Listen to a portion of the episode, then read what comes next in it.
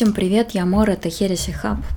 Только олдскул, только хардкор, только безумие и крамола. Сегодня речь пойдет про оценки. Современный мир повернут на оценках. Люди довольно давно ставят оценки каким-то культурным произведениям, и эта тяга вот к выставлению там, школьных оценок, тяга упростить произведение культуры до такого уровня, что как бы оценка полностью описывает его суть, она свойственна человечеству, свойственна человеку вообще, потому что любая сложность, она напрягает. Но сеть поставила это все на новый уровень. Многие люди сейчас вообще не воспринимают книги, кино, игры как какое-то ценное содержимое, которое нужно переворошить и вытащить что-то для себя полезное. Ничего подобного. То есть они хотят отчитаться, поставить оценку. Обязательно нужно поставить оценку. И если раньше люди, они хотя бы дожидались конца, ну то есть они дочитывали или пролистывали хотя бы до конца, чтобы понять, в чем дело, они досматривали фильм, а потом торопливо уже бежали в блоге и описывали, что происходит, то сейчас хер там, хер. Уже нет терпения даже пролистать. Люди делают выводы о сериалах на основании одной серии – то есть берется хайп, выпускается одна серия сериала без оценки вообще сюжетной арки, без возможности охватить замысел целиком. Человек начинает э, выставлять какие-то оценки на основании одной-двух серий. Это, естественно, приводит к феерическому фейлу. Феерически обосрались все с Притчером, экранизацией комикса, одного из моих любимых, кстати говоря, где на основании первой серии все пели дифирамбы, о, Тарантино, там все интересно. А, но оказалось, что надо посмотреть дальше. И дальше мы видим, что ну, авторы не справились с материалом. Та же самая хрень происходит с американскими богами, например. То есть нельзя делать выводы на основании каких-то пары эпизодов, если у тебя произведение искусства состоит из набора эпизодов. Недавно я видела вообще поразительную штуку. Люди таким же образом начали делать отзывы об играх. На основании первых 20 минут, например, то есть серьезно, я не шучу. Люди пишут там, мои первые 20 минут с Mass Effect Andromeda, или мои первые 20 минут с Dishonored 2. Серьезно, они делают это, делают, просто чтобы быть первыми, кто поставит оценку, кто в своем бложике, на своем сайте, там неважно где, обязательно нужно поставить оценку. В этом случае опыт невероятно сильно обесценивается. Люди его вообще не переживают. Даже в тот момент, когда, казалось бы, это с ними происходит, ты смотришь фильм, ты читаешь книгу, ты играешь, ну или делаешь еще что-то. Люди не переживают свои эмоции, они думают, какую бы оценку поставить. Этот эпизод, он повлияет, да, ну, в принципе, оценочка повышается. Вот этот эпизод, нет, нет, как бы так, лажа, да, снижу оценку. Они превращаются в генераторы оценок. Я очень хорошо понимаю эту ситуацию, потому что, ну, я 7 лет э, работала кинокритиком, условно говоря, в разных точках. И выставление оценки, оно является обязательным. Но для меня оценки всегда были предельно абстрактными. То есть я понимала, что оценка – это ну, какая-то вещь, взятая с потолка. Ты пользуешься какими-то критериями, но они не являются универсальными абсолютно. Неважно, какую оценку ты поставишь. Важно, какой опыт ты при этом пережил, то есть что ты получил, что ты из этого извлек. Курс на постановку оценок и на восприятие оценок, которые поставили другие, а сейчас получается у нас большинство сайтов, где происходит общение о книгах, о фильмах, это агрегаторы. Так вот, оценка, она рождает курс на посредственность.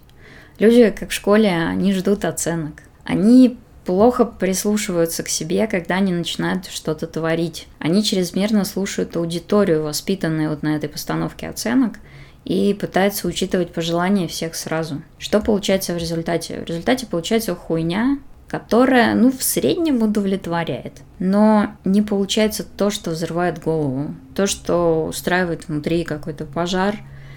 Такие вещи, они не рождаются после тестовых просмотров и учета рейтингов. Есть еще такой момент. Например, бывают очень плохие книги или фильмы, какие-то даже редкостно, может быть, убогие, но при этом они грандиозны как опыт. Ну, то есть, более того, из самой тупой книги или фильма конкретный человек может извлечь что-то офигенное. Например, я помню историю, когда я вдруг поняла суть буддизма, ну, грохнула там, как выражается Хайнлайн, пока мы с ребятами смотрели азиатский боевик на базе путешествия на Запад. Ну, путешествие на Запад очень известная азиатская франшиза. Хороший ли был фильм? Какую ему поставила оценку? Ну, я, честно говоря, не помню. Но значение этого фильма в моей конкретной вселенной, э, ну, оно очень велико. Потому что не каждый день ты понимаешь какую-то действительно важную концепцию. То есть одно дело там читать о ней или слышать о ней, а другое дело ее понять. И люди в мире, они реагируют на абсолютно очень разные катализаторы. И вовсе не факт, что тот фильм или книга, которую другие люди оценили там, на 2 балла, что она не перевернет ваш мир. Нет такой гарантии. Или бывает наоборот – ты можешь прочитать какую-то заслуженную классику, отметить ее литературные достоинства, впечатлившись э, ее местом в культурном наследии, ты, ну, даже подумаешь, воу, там, опа, как оно, я приобщился.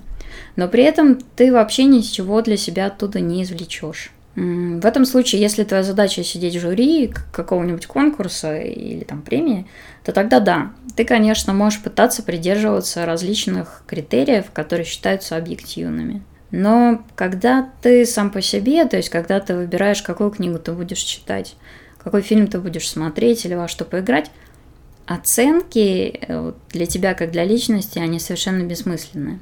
Для тебя будет важнее процесс, переживание – еще меня поражает в плане оценок такая штука, ну, такая усвоенная доверчивость, назовем ее так.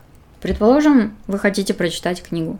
Но вы же не идете на улице, вы не подходите к какому-нибудь мудозвону с улицы, вы не говорите ему, слушай, а вот стоит мне вот эту вот книгу прочитать? Потому что люди снаружи, они, ну, какие-то чужаки, которые лично о вас ничего не знают. Но при этом, когда человек выбирает книгу или там игру, он смотрит на оценку, Потом смотрит на отзыв такого же неизвестного какого-то чела, и он начинает сомневаться. Масса чужих мнений, она начинает его гнуть, она начинает там нагнетать. Еще в оценке есть такой аспект, намек на существование некоего универсального искусства. Если большинство довольно, то это, по крайней мере, не хреновая вещь, ты не зря потратишь время. На этом же держится понимание классики. И классика, например, в литературе – это очень страшная вещь, которую все там пытаются высоко оценить, хотя лично им она ничего дать не способна. Ну, многие, по крайней мере, классические произведения.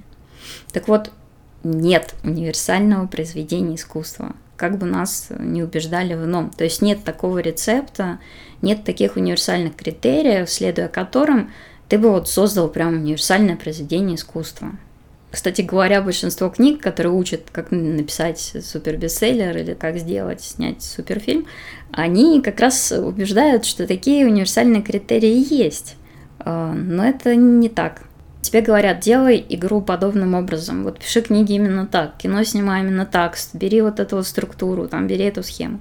Это типичное искажение восприятия, это ошибка выжившего когда у тебя, предположим, ну, было 5 компаний. Каждая из этих компаний выпускала примерно одинаковые продукты. Они действовали по примерно одинаковым схемам. Но при этом одна компания, ей повезло, то есть она стала лидером рынка, а все остальные, ну, они исчезли. Хотя делали то же самое. Но в итоге потом выйдет история успеха, которая будет э, то, что делала вот эта вот компания, без учета фактора удачи, будут описываться все вот приемы, которые она использовала, и подаваться, когда вот если ты будешь так делать, то ух, у тебя будет суперкомпания. То же самое относится и ко всем советам по произведениям искусства. На самом деле выстреливают вещи, которые, ну, никто не ожидал, что они выстрелят. Зачастую бывает так. Ну, то есть взять Гарри Поттера. До Гарри Поттера и после Гарри Поттера было придумано очень много вещей, которые, ну, следуют более-менее такой же схеме. То есть про магические школы сейчас написаны просто какие-то тонны литературы. Но они такой эффект не оказывают. Используя ту же самую схему, которую использовал кто-то, ты не побеждаешь. Так вот, возвращаясь к оценкам. В мире существуют книги, фильмы, игры, которые созданы специально для вас – те вещи, которые заставят что-то понять и что-то сделать, и передадут свою энергию, которая зажигает. Но чтобы их найти, нужно меньше смотреть на оценки и значительно больше рисковать. Нужно больше рисковать. Это Хереси Хаб. Я Мор. Пока.